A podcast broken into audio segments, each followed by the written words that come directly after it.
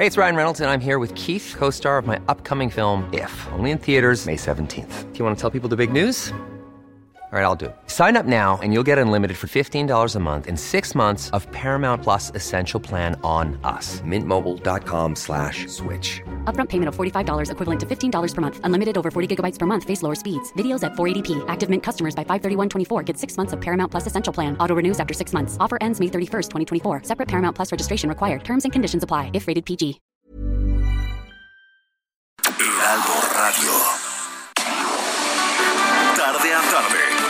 Necesitas saber de forma ligera, con un tono accesible. Solórzano, el referente informativo.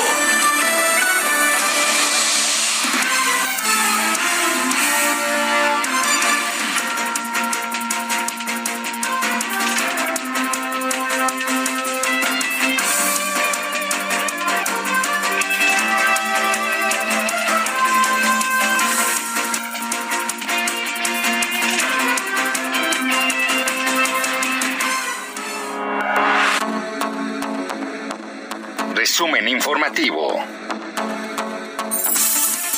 Senadores de oposición reconocieron la labor del canciller Marcelo Ebrard en las gestiones para la compra de vacunas contra el COVID-19 en medio de la crisis por la pandemia, pero también lo exhortaron a impulsar políticas de respeto a los migrantes centroamericanos y caribeños en su paso por México. En el marco de la glosa del tercer informe de gobierno en el tema de política exterior, la senadora del PAN, Marta Cecilia Márquez, destacó la labor del canciller en la gestión y compra de vacunas ante la ineficiencia de otros funcionarios del sector salud frente a la pandemia. La jefa de gobierno de la Ciudad de México, Claudia Sheinbaum, se reunió con Ken Salazar, embajador de Estados Unidos en México, en el antiguo Palacio de Ayuntamiento. Esto para hablar de varios temas relacionados a la capital del país. En su cuenta de Twitter, la mandataria capitalina publicó una fotografía de la reunión y detalló que dialogaron sobre el cambio climático y oportunidades de inversión en la ciudad. La presidenta del Senado, Olga Sánchez Cordero, rechazó la posibilidad de que los cinco legisladores encabezados por Germán Martínez integren una bancada independiente. Al respecto, el senador Germán Martínez comentó en conferencia de prensa que van por un acuerdo político y por ello su solicitud de integrar un grupo independiente lo formularon a la Junta de Coordinación Política y no a la mesa directiva, ya que no quieren una respuesta burócrata. La bancada de Morena en la Cámara de Diputados rompió el acuerdo de reparto igualitario de presidencias de comisión al decidir que la de puntos constitucionales sea conducida por Julio César Moreno Rivera, quien en el PRD formó parte de la corriente de los chuchos.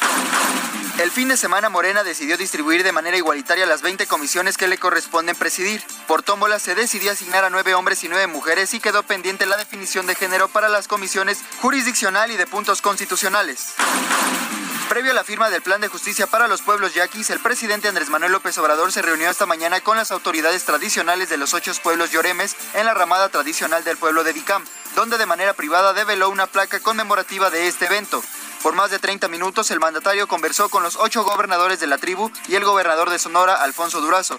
Al mismo tiempo, familias de los indígenas desaparecidos del pueblo Lomas de Bacum se manifestaron con mantas y fotografías para exigirle al presidente Andrés Manuel López Obrador justicia por los fallecidos y los otros cinco aún extraviados desde el pasado 14 de julio, así como la libertad para Fidencio Aldama, preso desde octubre de 2016. Un juez de control del Centro de Justicia Penal Federal de Almoloya de Juárez, Estado de México, libró órdenes de aprehensión contra 10 involucrados en el caso de la conductora de televisión Inés Gómez Montt y su esposo Víctor Manuel Álvarez Puga, a quienes la Fiscalía General de la República atribuye la comisión de los delitos de operaciones con recursos de procedencia ilícita, delincuencia organizada y peculado. La acusación del Ministerio Público refiere que los implicados estarían relacionados con el desvío de 2.950.000 millones de pesos obtenidos mediante contratos asignados de manera directa que fueron utilizados con empresas fachada que operaron durante la pasada administración federal y presuntamente prestaron servicios a la Secretaría de Gobernación. Entre amparos colectivos e individuales, más de 50 adolescentes de 12 a 17 años del Estado de México recibieron la vacuna contra COVID-19 del laboratorio Pfizer en el Estadio Nemesio 10 en Toluca, donde los padres de familia coincidieron en que la vacunación les brinda tranquilidad para saber que sus hijos podrán regresar a las clases presenciales con la protección que merecen. Solórzano, el referente informativo.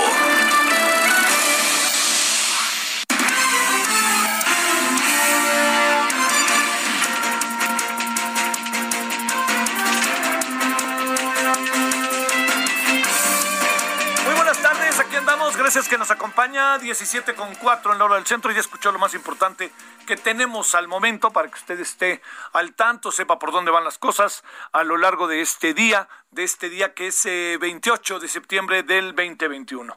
Bueno, eh, Reitero, gracias en nombre de todas, todas. Les saluda el servidor Javier Solórzano, 98.5 de FM, Heraldo Radio.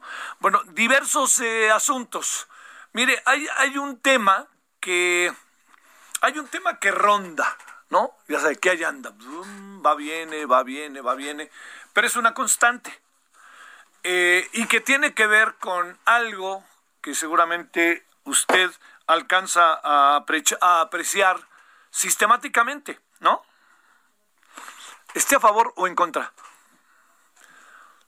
Cuando el presidente de este país dice, el que, quien nada, el que nada debe, nada teme, está diciendo que si a usted lo anda persiguiendo la justicia, pues no se preocupe si no tiene nada que por lo cual lo acusen. Por más que lo acusen, al final se hará justicia. Eso dice. Otra cosa que dice es que no tienen cola que les pisen. Estas dos expresiones muy mexicanas, ¿no? Bueno, la segunda es muy mexicana, pero la primera es así como más, tiene muchas este, formas de, este, de decirse en el mundo, tienen que ver con algo que está pasando. O sea, cuando se hace, se lleva efecto la acción de la justicia, la acción de la justicia va dirigida a aquellos que eventualmente caigan en estas dos categorías. Tienen cola que les pisen o el que nada que debe nada teme. ¿Por qué se lo digo? Porque al plantearle yo este asunto, lo que le estoy planteando es que cuando se aplica la justicia, se aplica en este sexenio por muchos motivos. Un, uno de los motivos, eh, uno de los eh, motivos importantes es el que se pueda, que esto es, me parece que muy relevante, el que se pueda estar en eh, una situación de esta naturaleza, pero al mismo tiempo se convierte uno en crítico del gobierno. Entonces, a ver, yo le pregunto así, ¿cuántas personas cree en este país que pudieran ser perseguidas por la justicia por hechos de corrupción? Híjole, es terrible. Es una cantidad altísima. Pero hay, niveles de corrupción, lo que no, lo que no exime la corrupción, ¿no? Pero en este nivel en donde hay estos personajes que están en el centro de muchas cuestiones de carácter político, la gran pregunta es, eh, digamos, si alguien se opone al presidente y tiene cola que le pisen, traemos un problema. ¿Por qué? Porque entra en el radar de la acción de gobierno, en la acción de la fiscalía. Y perdónenme, la fiscalía es más autónoma de nombre que en los hechos. Lo hemos estado viendo. La autonomía, la, la fiscalía ha servido en muchas ocasiones para ir tras personajes. Y hay hasta una broma entre, en el legislativo, una broma que su servidor ha escuchado, no diré quién me la ha dicho porque me la han dicho varios. Cuando de repente viene una votación importante, o cuando de repente viene algo y entonces se tiene que decidir algo del presidente, de repente en algunas ocasiones se ve el fantasma de Santiago Nieto caminando por los pasillos y todo el mundo dice, no, ni para qué me meto. ¿Pero por qué? Porque tienen cola que les pisen. Ese es el asunto. Entonces, esto de alguna otra manera también inhibe y condiciona la libertad. Pero no se puede perder de vista que el gobierno lo usa para la gobernabilidad, cuestionable, pero lo usa sobre todo, bueno, no sé si sobre todo, pero lo usa fundamentalmente, en eso sí hemos visto, pues para luchar contra la corrupción, que es un hecho que al presidente le es particularmente importante. El presidente conoce muy bien muchos hechos de corrupción del pasado. ¿Y usted cree que no conoce los de ahora? ¿Los conoce? Claro que sí, pues tiene la fiscalía y si, la, si no los conocía, la fiscalía ya le dijo, está pasando esto del pasado y del presente. Con el presente ha sido el presidente precavido o no se ha metido. Pero se trata del pasado, el presidente mete el acelerador, se da vuelo. A ver, todo esto, ¿por qué se lo digo? Porque ¿hay libertad o no hay libertad? Que es al final, ¿no? El gran debate. ¿Estamos en un régimen de libertades o no estamos en un régimen de libertades? Oiga, es que cada vez que yo voy a decir algo me aparece, me investigan y no sé qué. Bueno, si no tiene cola que le pisen, ese es el axioma del presidente. Si no tiene, si no tiene cola que le pisen, usted puede seguir caminando. Oiga, si usted, el que nada debe, nada teme, puede seguir caminando. Pero si lo tiene, ahora, si no lo tiene, hay otro mecanismo, que es aventar todo la vida y por haber de bots y de la mañanera para poner las cosas en ese lugar que el presidente quiere. Bueno, no es que esté concluyendo, no se concluye, nomás se reflexiona en este caso. Andamos con toda una serie de circunstancias entre nosotros en donde se juntan muchos elementos. Una, a mí me parece, genuina lucha contra la corrupción. Dos, este mismo asunto es una parte de la historia, ¿eh? o este mismo asunto también es un uso de la lucha contra la corrupción. Y un tercer asunto es todas ellas y ellos que son susceptibles de ser investigados porque están involucrados en hechos de corrupción. Entonces, desde donde le vea, este asunto coloca y tiene a la corrupción como un eje. Y ese eje, que esto es muy, muy importante, ese eje que tenemos es la corrupción en todas sus dimensiones. En el uso de la corrupción, ya lo dije, en la genuina lucha contra la corrupción, ya lo dije, y entre la corrupción como una forma de discurso político y de gobernabilidad. Bueno, ¿qué va a pasar? No sé, pero lo que sí le puedo decir es que estos hechos, de ellos, una parte de estos hechos, nos llevan a una batalla fuerte sobre el tema de la libertad, porque entonces aparecen los dueños de los medios. Y a los dueños de los medios se les van también encima, ¿no? Que antes les daban y ahora no les dan. Entonces los medios, en muchos casos, se echan para adelante, dan su batalla, explican todo lo que pasa y también se dan cuenta que la libertad se convierte en un mecanismo de defensa. Si no ejercen su libertad, los van a, los van a ir poco a poco cercando, cercando, y entonces este, no saca la cabeza, y si uno no saca la cabeza, los inhiben y los limitan. El, a, mí, a mí no me disgusta tanto el toma y daca que hay entre Reforma y el presidente. A veces sí me parece excesivo de ambas partes. Tampoco me disgusta tanto el del Universal con el presidente. De repente me pongo a pensar mucho en el de la jornada. Pero, pero digamos, esto visto como un observador desde fuera. Pero todos hemos ido entendiendo que tenemos que ponernos de acuerdo. Entonces, algunos se ponen de acuerdo de una manera, otros de otra manera. Algo importante, se dejó de dar dinero como se daba antes, pero se sigue dando. Por Dios. Digo, espéreme, la verdad, vea usted a los medios de comunicación que les dan dinero, pues algunos tienen una gran cobertura, otros no tienen una gran cobertura, pero hay una decisión tomada para darles. Bueno, todo esto hacia dónde va? Va hacia entender que estamos viviendo un escenario sumamente complejo y de repente muy difícil de entender. ¿Por qué? Porque la lucha contra la corrupción, la cola que le pisen algunos, que si el que nada debe, nada teme, y el uso luego de los aparatos de gobierno, pues precisamente para empujar a aquellos que al mismo tiempo que son, están bajo hechos de corrupción, eventualmente pueden ser críticos u opositores. Entonces yo le diría, y los que no son, los que no tienen hechos de corrupción a sus espaldas, pues les avientan los votos, ¿no? Entonces, es una situación muy complicada. La libertad se debe de reconocer que se mantiene, está entre nosotros, pero esto sería el final con el cual a donde yo quiero llegar, ojalá alguien me haya podido hacer entender, la libertad en muchos casos termina siendo condicionada. Y ahí es chaca, chacán, leche con pan. Ahí es donde estamos. Y cuando digo ahí es donde estamos, es que en muchos casos, pues mejor uno se queda callado, ¿no? No vaya a ser que, aunque yo tenga la razón, pues me avienten la caballería, ¿no? ¿Por qué? Pues porque no les gustó lo que dije, pero me van a decir que hace 10 años, pues no pagué la entrada al Estadio Azteca, ¿no? ¿Y para qué quiere? Entonces, todo eso se está conjuntando en momentos muy complicados, muy difíciles. Y a esto, en el caso del periodismo, agreguemos para cerrar la otra variable. Somos el tercer país en el mundo en donde es más peligroso ejercer el periodismo y el primero en América. ¿Esto qué quiere decir? Que la condición para ejercer el periodismo tiene, en este caso, a la delincuencia organizada como un dique o como un condicionante. Yo, tú dices y ya sabes a lo que te atienes. Veamos nada más los periodistas que, por más pequeño o grande que sea el medio de comunicación en que trabajan, se les van encima con todo, los matan. Oiga, y seguimos esperando ver, conocer quién los mató, ¿no? Porque ahí viene la parte del gobierno, el gobierno no crea condiciones para el ejercicio del periodismo. ¿Qué quiere decir crear condiciones? Pues así como hay alguien que se dedica a la arquitectura y le dicen, a ver, el señor Horacio Urbano, a ver, oiga, pues cree condiciones favorables para diseñar y para crear sus edificios, ingenieros, arquitectos, pues igual es con los medios, creen condiciones para que el periodismo se pueda ejercer en nuestra sociedad. ¿Qué quiere decir? Pues que se respete la libertad de expresión, que se proteja a los periodistas y que se hable del tema con claridad y que además todo aquel que eventualmente pudiera estar este, siendo amenazado, el gobierno tenga la capacidad para defenderlo y para cuidarlo y para meterse en un mecanismo de, de, defensa de los periodistas que hasta ahora ha sido particularmente singular.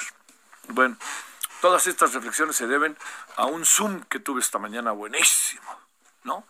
Y entonces escuché muchas voces que son sumamente este, interesantes, la verdad, algunas del extranjero. Y este tema estaba entre nosotros, no como México nada más, ¿eh? Se lo digo, ¿eh? Esto, un buen amigo de Guatemala, otro de Colombia, este, que conozco de años, que una muy buena este, periodista brasileña, que lo que yo decía, pues, de esto que está pasando allá, estamos ahorita en el centro del huracán nosotros, ¿eh? Todo el mundo quiere saber de nosotros. Se lo digo cuando se trata de estos temas. Sobre todo por estos datos que le di del tercer lugar en el mundo, primero en, América, etcétera. Pero cuando platico, pues, cuando se platica así, hay problemáticas similares. Es muy preocupante, por ejemplo, la de Brasil, pero se está perdiendo de vista. Guatemala es igual Colombia. Colombia y México tienen mucho parecido. Pero en el caso mexicano, estas variables se concentran en un gobierno que se autodefine de izquierda. Por eso todo adquiere una dimensión mayor. Bueno, pensemos todo esto, ¿no? Ahí lo puse en la mesa, perdóneme, sé que me alargué, pero quería planteárselo porque fue una experiencia muy grata la que vivimos esta mañana en una larga, larga conversación que tuve. Bueno, aquí andamos agradeciéndole que nos acompañe. Yo deseo que haya tenido buen día. La marcha está intensa. Vamos a estar allá en la Marcha de las Mujeres, contingente de mujeres que está, eh, pues está manifestándose en favor de la, de la despenalización del aborto en todo el país, en algunos lugares con más fuerza que en otros en términos de cantidad de personas, pero en todos los lugares como una constante. Veracruz, Estado de México, Guerrero y la Ciudad de México, en el norte, en Tijuana, en muchos lados. Bueno, le agradezco que nos acompañe y aquí andamos. Ojalá pase buena tarde. Recuerde que hay tarde y vamos a empezar para hablar a ver, ¿usted qué piensa de esta señorita? ¿Cómo se llama? Inés Gómez Montt. Y su marido. Eh, que son factureros, se dice. Y que de repente, ¡pum! De hace dos semanas a la fecha, casualmente todo se destapó. Y que ahora aparecieron 10 personas más que van a ser detenidas o que están detenidas y que tienen que ver con esto. Y las 10 personas están en, estaban en aparatos de gobierno, ¿eh? Ojo con eso. Bueno, vamos a hablar de ellos si le parece lavado y todo eso. A ver, bueno, gracias que nos acompaña. También vamos a hablar de COVID, que siempre hay que hablar de él. Y si le parece, vamos a empezar. Solórzano, el referente informativo.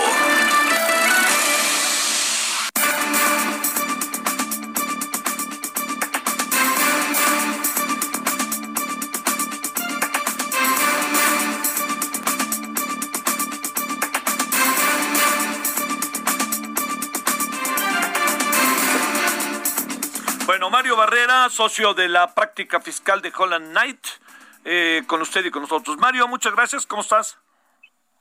Eh, muy bien, muchas gracias, muy agradecido de estar contigo y tu auditorio esta tarde. A ver, bueno, son un, chorro de temas los que hay ahorita.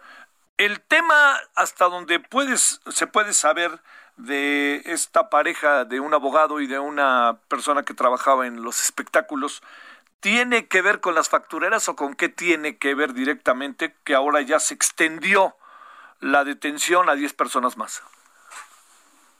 Eh, pues mira, este, yo de verdad no estoy familiarizado directamente con, con el asunto, pero lo que te puedo decir a partir de lo que se ha visto en, en notas periodísticas, etcétera, pues sí, efectivamente tiene que ver con, con, una, con factureras que se le imputan a esta pareja y pues básicamente en esencia pues es que hicieron contrataciones sin tener la capacidad material o de recursos humanos para para poder proveer el servicio y pues a partir de ahí pues se detonan una serie de consecuencias tanto fiscales como penales y bueno en primera en primer lugar pues insisto lo que se ve de las notas pues es esta pareja la que está involucrada y ahora pues otras personas que también han ayudado aparentemente en este proceso, ¿no? ¿Qué significa, Mario, que la UIF haya bloqueado 6.516 millones de pesos por lavado de dinero? ¿Bajo qué condiciones hay? ¿Qué lectura le das a esto, Mario? Eh, pues mira, esto básicamente significa, como su nombre lo acusa, que no van a poder disponer de los recursos. Lo que también entraña, pues, es que las personas involucradas tendrán que probar no únicamente a la unidad de inteligencia, sino a un juez, este, pues que los recursos de que se trata, pues tienen tienen un origen lícito. De lo contrario, pues son susceptibles de ser apropiados por parte del gobierno federal, ¿no? Eso, pues, en mi opinión, también lo que acusa, pues, es que el gobierno decididamente tiene tiene una política de, de atacar todo lo que tiene que ver con factureras y, demás esquemas de, evasión fiscal, ¿no? Eh, estamos hablando de, de, estas, eh, digamos, hay, hay, hay manera de poder eh, llevar efecto un proceso de explicación de parte de los acusados o se van con todo, primero atacan y luego averiguan?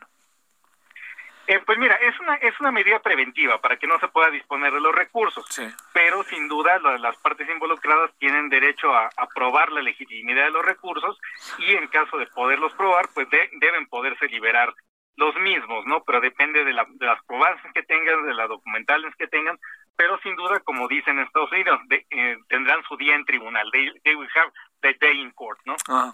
Oye, eh, eh, digamos, son eh, todo tipo de contribuyentes, todo tipo de, de, personas, o esto se concentra en, en un sector que con una condición económica profundamente favorable, etcétera. Pero digamos, yo me imagino que a lo mejor a más de alguno le pareció eventualmente fácil hacer algo respecto a la facturera y a lo mejor el uso de, de todo estos de todo este instrumento fue para algo menor no no tan mayor como es el día de un no sé de un empresario mayor o alguna cosa así estoy pensando. Eh, pues mira, actualmente las estructuras de factureras pues han, han apuntado principalmente a, aquellos entes que pues la verdad han obtenido recursos eh, sumamente cuantiosos a partir de este tipo de estructuras.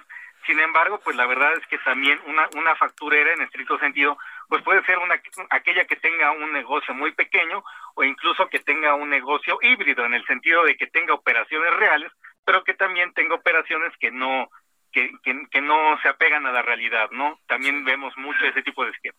A ver, para cerrar, eh, 48 contribuyentes a lista definitiva de empresas eh, factureras, dice el SAT. Ahí, ¿qué quiere decir todo esto, Mario? Eh, pues mira, en primer lugar quiere decir que esas sociedades no pudieron probar que tienen los recursos materiales y humanos para poder haber proveído el servicio. Eso en primer término. Por otro lado, para, para aquellos que recibieron las facturas, pues también significa que no van a poder deducir para efectos de impuesto sobre la renta el gasto, ni acreditar el IVA asociado para efectos de ese propio impuesto. En otras palabras, no pueden darle efectos fiscales a esas facturas.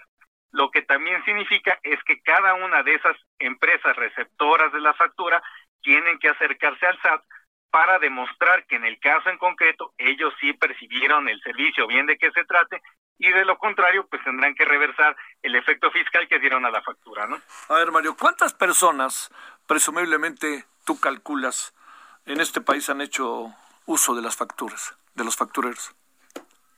Eh, pues mira, este, la verdad no, no tendría... Así como en porcentajes, ¿es muy alto?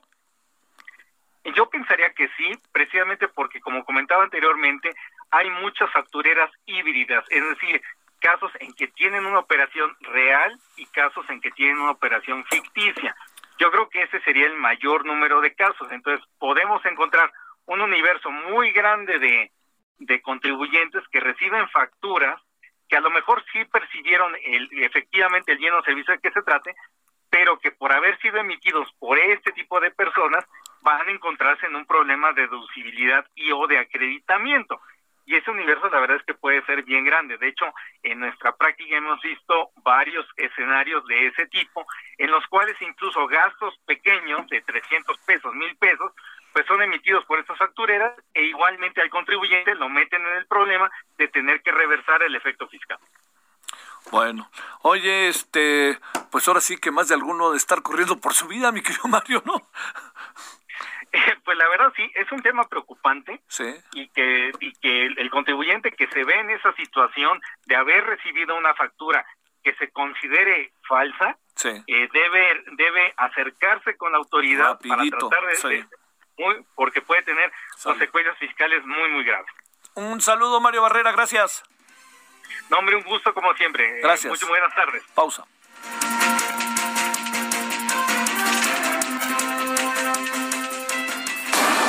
Referente informativo regresa luego de una pausa. Heraldo Radio, la H que sí suena y ahora también se escucha.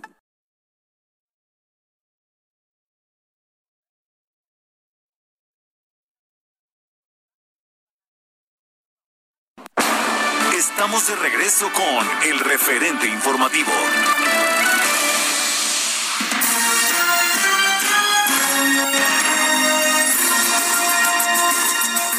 Recorrido informativo.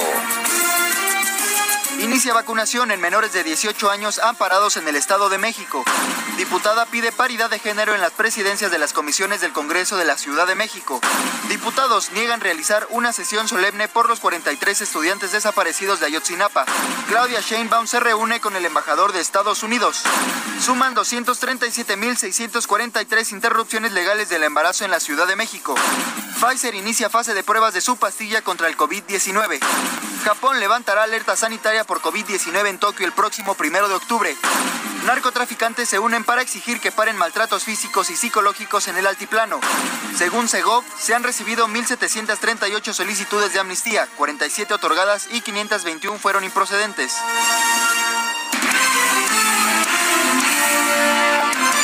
Esperamos sus comentarios y opiniones en Twitter. Arroba Javier Solórzano. Arroba Javier Solórzano.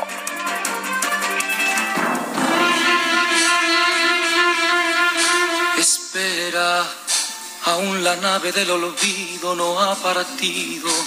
No condenemos al naufragio lo vivido. Por nuestro ayer, por nuestro amor, yo te lo pido. Espera, aún me quedan en mis manos primaveras para colmarte de caricias todas nuevas que morirían en mis manos si te fueras. Espera un poco, un poquito más para llevarte mi felicidad. Espera un poco, un poquito más. Me moriría si te vas. Espera un poco, Bueno. un poquito. La nostalgia, el amor victimizado, la fiesta a las 2 de la mañana, personaje. José Sosa, personaje. José José. Este falleció el 28 de septiembre del 2019, hace dos años, en la ciudad de Florida, ya en, este Miami, en Florida, en el estado de Florida. Y este, esto se llama La nave del olvido, que junto con El Triste fueron sus canciones, ¿no? Así, cuando inició emblemáticas, El Triste, cuando quedó en segundo o tercer lugar de un concurso de música en donde todo el mundo se quejó. Yo creo que hasta los que ganaron dijeron, pues el que merecía ganar era ese, hombre, no me lo den a mí, ya me van a chiflar. Pero fue de, fue de fiesta, aquello, final de los 60, creo, ¿no? Este, cuando se dio a conocer José José, que luego se convirtió en un personaje, con todos los altos y bajos que se puede imaginar. Pero hubo un tiempo en que si algo así era de cantarle al amor, a la victimización del amor, al cómo sufro por tu malvada culpa, y a que alguien utilice estas canciones para mandar serenata, ¿no? Subliminal, vaya usted a saber aquí qué está pasando, que yo no estoy aquí para contar. Bueno, es José José, la nave del olvido.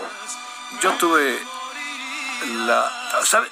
El último acto público de José José, ¿saben cuál fue? El homenaje que le hicieron en la el Salón de la Fama de Fútbol Chucho Martínez, Jesús, allá en Pachuca. Y cantó esta canción del triste su hijo, que todo el mundo dijo, a pesar de los pesares, hubiera cantado mejor José José, ¿no? Eso fue lo que yo escuché. Yo de ese tema no sé, pero sí fue un homenaje porque era muy futbolero y José José pues le iba a las chivas. Bueno, vámonos a las 17.34 en la hora del centro. En paz descanse, personaje ¿eh? de la música popular mexicana. para llevarte mi felicidad.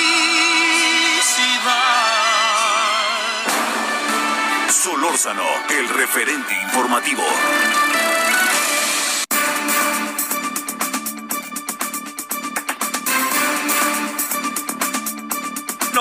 Vámonos a las 17:34 eh, en la hora del centro. La muy querida y en verdad es un gusto siempre conversar con ella, la doctora Susana López Charretón, viróloga especializada en rotavirus, en rotavirus y divulgadora de temas virológicos. ¿Cómo estás, doctora? Te saludo con mucho gusto allá hasta Cuernavaca. ¿Cómo te ha ido? Hola, Javier. Muy bien, gracias. ¿Y a ti qué tal? Más bien, tú cuéntame cómo van las cosas allá en, eh, en Morelos con el coronavirus. Pues somos de los estados en naranja, ¿no? todavía. Todavía. Yo creo que todos tendríamos que estar en naranja. O sea, si tú ves eh, en promedio, todos tendríamos que estar en naranja, pero bueno. Pues los semáforos se mueven, se mueven muy azarosamente, diría yo. Bueno, son es intrascendente, como dijo un día el que impuso la ley de los semáforos, llamado Hugo López Gatel.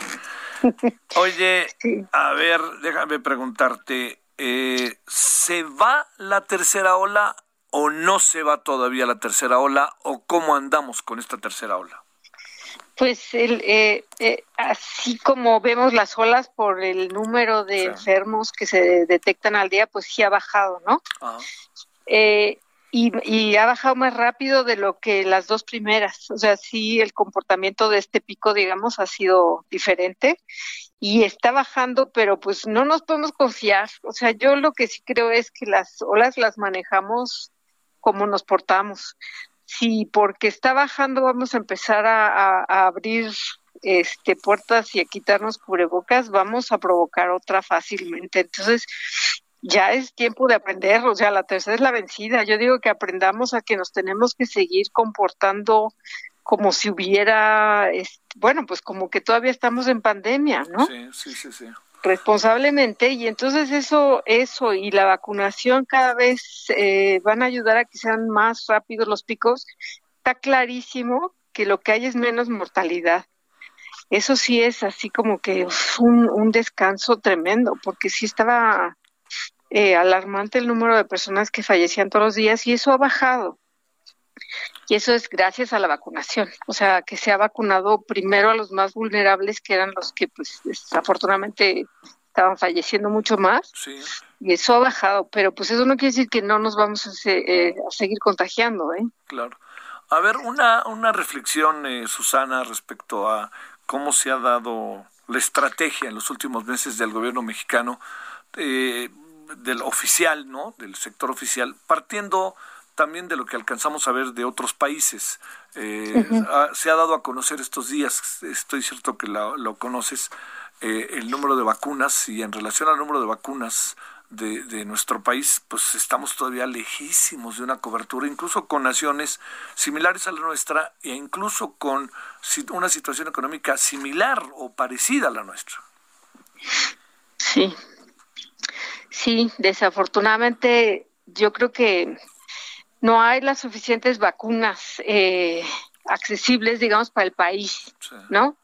Entonces, a pesar de que los números eh, que, que nos dicen son muy alegres, la realidad es que la cobertura de esquemas totales está muy baja todavía, ha sido todavía pues muy disparejo esto de que a, va, a muchísima gente le ha tocado una dosis, o sea, no tienen el esquema completo y eso pues eso no está bien, ¿no? Y eh, los números también se ven muy elevados, los que dicen, porque hablan del, de la población vacunable. Y la población vacunable en nuestro país quiere decir de 18 años para arriba. Eso quiere decir que hay un gran número de personas mexicanas que no están contabilizadas en esa población, que son 18 y menores, ¿no? Sí.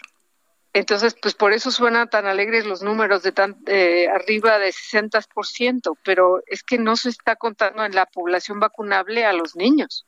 Exactamente. Entonces, pues tenemos, o sea, la realidad es que si contamos a todos los mexicanos, porque todos los mexicanos nos podemos enfermar, ¿no? Pues todavía nos falta mucho. Y falta acceso a vacunas. O sea, la realidad es que pues, yo sí creo que está bien difícil acceder al mercado de vacunas en este momento y pues son carísimas.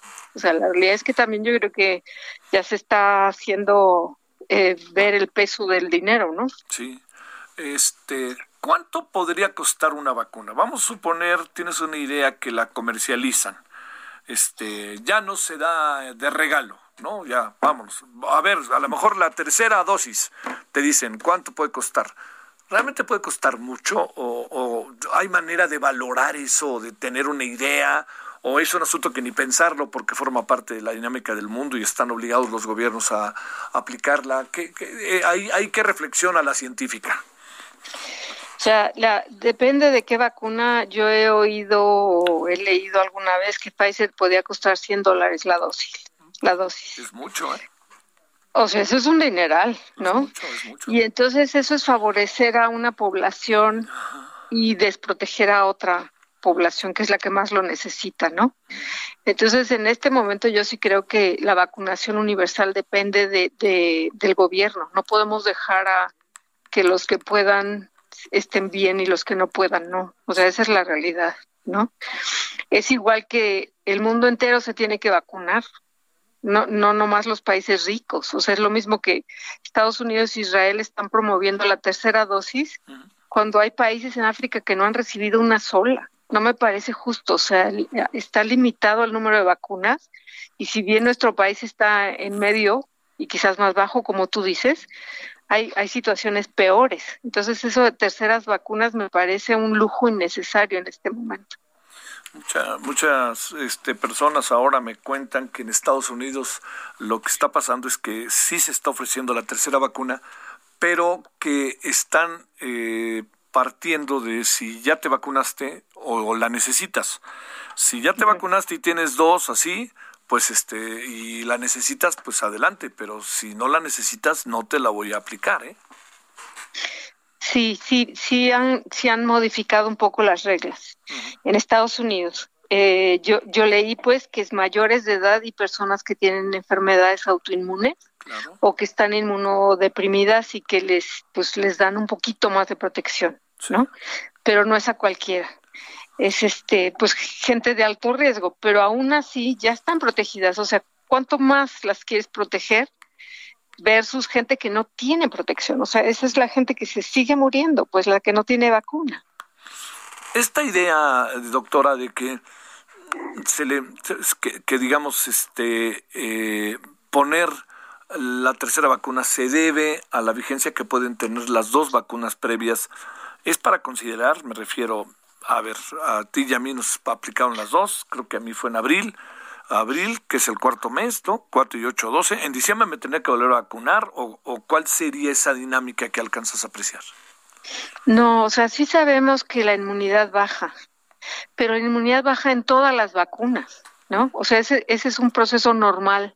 Ahorita estamos en, en, el, eh, en el que no sabemos cómo, cómo viene y esto de ver que hay variantes y que empieza a haber picos en otros lados ha alarmado mucho a la población, pero no hay ninguna demostración científica que diga que vamos a estar eh, vamos a, mejorar la inmunidad reforzando y reforzando y reforzando. O sea, eh, todavía no hay nada experimental que demuestre que una tercera dosis mejoraría sustancialmente eh, la inmunidad de las personas. Es más el pánico, digamos, de que hay variantes y qué horror y nosotros que tenemos vacunas, pues aprovechemos, ¿no? Pero no hay pruebas científicas. Con dos dosis, todas las vacunas bajan. O sea, no es como que te vacunaste de influenza el año, hace dos años y la tienes que tener igual de fresca que al principio, pues no, o sea, va bajando. Eso no quiere decir que estés menos protegido, eso quiere decir que lo que te podemos medir sí bajó, que son tus anticuerpos. Pero tu memoria está fresca, digamos que si la estimulamos, te acuerdas y empiezas a hacer muchos anticuerpos, si te vuelves a infectar. Bueno, no te enfermas. Ajá. Este, a ver, eh, otro otro asunto para, para cerrar este esta, este tema, eh, doctora el tema de, la, de las pruebas, que vamos a, dejar de hacernos pruebas, vamos a, o qué, qué va a pasar ahí, porque además no nos hagamos, ¿no? Tres mil pesos una prueba, acabó siendo que costaba eso y si te agarran eh, urgido porque tiene que ser la prueba completa, no la de 825, no la que te hacen en el kiosco porque ya no hacen pruebas en los kioscos, en fin, a ver esta parte, ¿qué reflexiones? Yo creo que sí necesitamos seguir, o sea, si, si, si no hacemos pruebas vamos a decir ya no hay infección, ¿no? Claro, claro. o sea, es como que nos cerramos los ojos y decimos ya no, ya no pasa nada.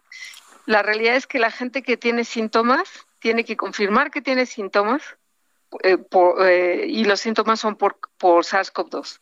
Entonces, gente con algún síntoma, con la duda, se tiene que probar, porque además el saber que lo tienes te permite proteger a gente a tu alrededor, te permite decir, ay, chin, yo fui a la fiesta ayer y, y me acabo de enterar que estoy enfermo, y les hablas a tus amigos y les dices, oigan, háganse la prueba porque a lo mejor vamos a contagiar a mucha gente. Sí, claro. E, esa es la indicación, o sea, si alguien tiene una sospecha se la tiene que hacer. Ahora, están las rápidas, estas de, de kiosco. Sí. Que ya no hacen en los kioscos, pero que venden en, en, en las farmacias ya, son de Abbott. Sí. Me parece, y bueno, debe de haber otras marcas. ¿Y te dan que a, los, a las dos horas el resultado? ¿Son esas? Más rápido, sí.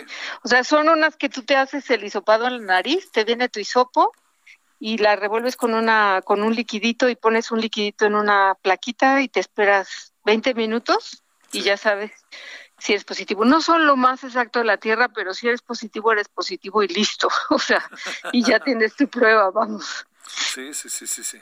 Oye, a ver, cambiando el tema, no tanto, ¿eh? Pero digamos, yéndonos por otro derrotero, si te parece, doctora.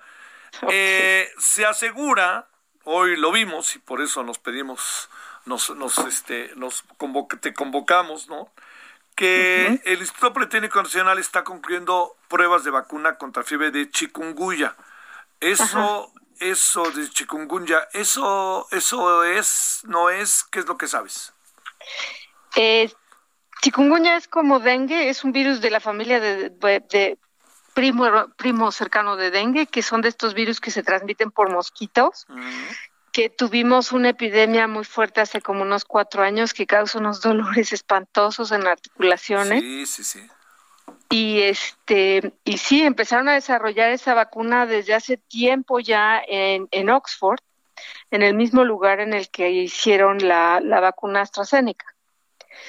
Y de hecho, esta vacuna nueva es digamos que el mismo esqueleto que la AstraZeneca, pero en vez de llevar el pedacito de, de, SARS-CoV-2, lleva un pedacito de chikungunya. Entonces, digamos que es el mismo esqueleto, la misma plataforma, pero para chikungunya ya tiene muchos años trabajándose eh, en esa plataforma y eh, uno de los investigadores que trabajó en Oxford ahora es el director del Politécnico Nacional el doctor Arturo Reyes Sandoval, y empezaron a hacer ya las pruebas, la primera fase, digamos, en, grupos chiquitos ah. con la Universidad de Texas. Ahora, este, no hay tanto chikungunya ahorita, ¿no? Eso dificulta un montón las cosas porque... Sí, claro, claro. Pues, si no hay enfermos, ¿qué pruebas, no? Sí, claro. Bueno, ¿tenemos que ah. esperarnos a febrero o marzo o qué? Pues no, a la época de moscos, pero el problema es que chikungunya como que hubo una epidemia fuerte y últimamente no ha habido tantos casos, como que bajó mucho ese virus. Hay mucho dengue, eso sí, pero chikungunya no tanto. Sí. Y, y, bueno, sin embargo, sí parece ser que, pues ya habiendo eh, hecho tantos ensayos con la AstraZeneca para SARS-CoV-2, pues se ve muy prometedora la de chikungunya, ¿no? Claro. ¿Hay eh, en otros países también avances o particularmente hasta donde sabes el Politécnico está haciendo un trabajo con tintes de inédito? Eh, la vacuna se hizo en Oxford. O sea, no quiero ser... No, no, no, no, se hizo en Oxford y punto, claro. Y el investigador que la hizo es un mexicano, ¿no? Que ahora es director del de, Politécnico. Y bueno, el mérito es de un mexicano. Eso sí, el desarrollo se inició y se hizo en una plataforma de vacunas de, de, la Universidad de Oxford. no tiene nada malo, o sea, tenemos que aprender a colaborar para, para crecer rápido, ¿no? Pero pues tampoco le cambiamos de nombre a las cosas, pues. Sí. Oye, este, que supongo que el director del poli a estar diciendo me hubiera quedado allá, ¿no? Yo ya ni qué te digo. Y mira que he hablado con él, me parece un muy buen personaje. Ay, es bellísima persona. Sí, la verdad. Yo no sé para qué acabó viniendo a México. No lo digo en el sentido de venir, sino más bien fíjate, salió esta, este asunto a través de un científico mexicano y, en el poli metiéndose el Congreso de Hidalgo, doctora, que quiera ser autónomo al poli, no marche, no, no, no, por Dios. Bueno, oye, a ver, para, para este, para cerrar el, el, asunto, este, ¿qué piensas de este lío que hay con los 31 científicos, doctora? Ay, a mí se me hace que es una desproporción tremenda. O sea, la verdad es que las fracturas que está causando esta, esta discusión son terribles. Eso es lo peor de todo. O sea, que se revise, ok, pero está fracturando la confianza de muchísimas personas. Y en una desproporción, digamos que, que te traten de narcotraficante por, por, manejar eh, dinero, de, o sea, te mete un miedo espantoso, te mete una desconfianza espantosa y, y unas fracturas en el mismo sistema científico nuestro que es horrible. O sea, que esto va a tener, les va a lesionar pues mucho más allá de lo que pudiera representar para estas personas, que es una cosa espantosa, no estoy diciendo que sea ligero, sino que esto va a trascender mucho, mucho a la comunidad científica. Eso a mí me da muchísima tristeza. Esa es la verdad. Oye, y este, y, la verdad que la doctora Álvarez Bulla con un discurso muy confuso, ¿no? Y bueno, también ya están filtrando que en el gobierno de Calderón y de Fox y de, Peña Nieto les dieron cuatrocientos y tantos millones, pero supongo que esos millones, si así se precisa esa cantidad, pues estaban siendo utilizados en cosas concretas, ¿no? Pues mira, es que los números, si haces esos números, sumamos 500 millones de pesos de 2002 a 2019, ponle, ¿no? 500 millones de pesos.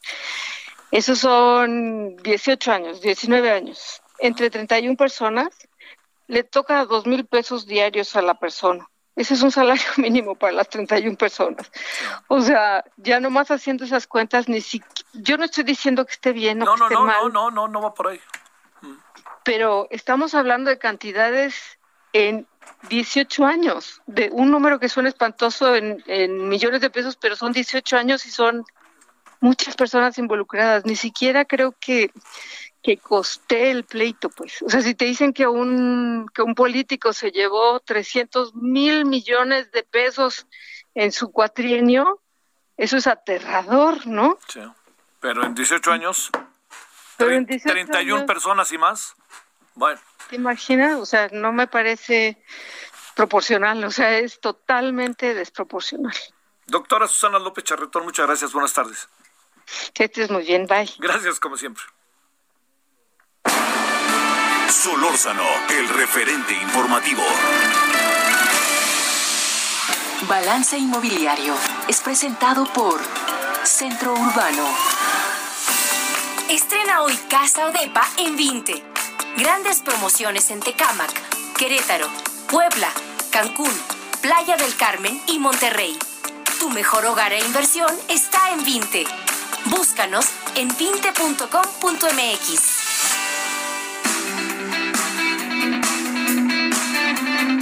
Querido Horacio, ¿qué me cuentas? Buenas tardes. Hola Javier, ¿qué tal? ¿Cómo estás? ¿Qué novedades hay hoy allá en Berlín? Fíjate que el fin de semana eh, llevamos varios años donde la vivienda se ha hecho algo cada vez más caro en Europa llegando a extremos donde hay varias ciudades como, como, como Madrid, donde se habla de que los jóvenes tienen que pagar hasta el 90% de su sueldo en pagar la renta y de departamentos cada vez más chicos. Entonces, en ese contexto de encarecimiento de la vivienda, que estaban sumido toda Europa, pero en el caso específico de Berlín, el tema se agravaba porque en algún momento Berlín llegó a tener un, un inventario muy grande de vivienda pública y que hace algunos años el gobierno tomó la decisión de privatizarlo. Y a la hora de privatizarlo, se dio una cosa que en México no existe, que es grandes propietarios de portafolios de más de tres mil viviendas. Entonces, en ese, en ese, en ese tema, se, de pronto se encontraron con que las grandes eh, fondos inmobiliarios podían tener cerca de 250 mil viviendas, muchas de ellas desocupadas porque eh, se esperaban a tener el valor de renta que querían en lugar de rentarla a la gente que la necesitaba. Y eso llevó a que la gente propusiera un, un, referéndum, ahora que están tan de moda, para decir si sería eh, positivo que si fueran eh, expropiadas esas viviendas para que fueran destinadas a vivienda en renta. Esto fue el domingo y ganó el sí. Uy, ya que ver qué viene, ¿no? A ver, en breve, ¿qué viene? En breve lo que viene es que seguramente el resultado no es vinculante, pero lo que sí cabe esperar es que hay un debate muy importante para ver qué carambas va a pasar en Berlín y ese debate se va a pasar a todo el mundo para ver el encarecimiento de la vivienda. Decíamos, acá no cantamos malas ranqueras, aquí no hay grandes propietarios, pero sí el hecho es que la gente de menores ingresos es prácticamente imposible conseguir una vivienda en renta en las zonas bien ubicadas de las ciudades y ese es un problema social que seguramente esto que pasó en Berlín va a ser un referente muy importante para lo que puede pasar en Alemania y en México, desde luego. Saludos, Horacio. Abrazo fuerte, querido Javier.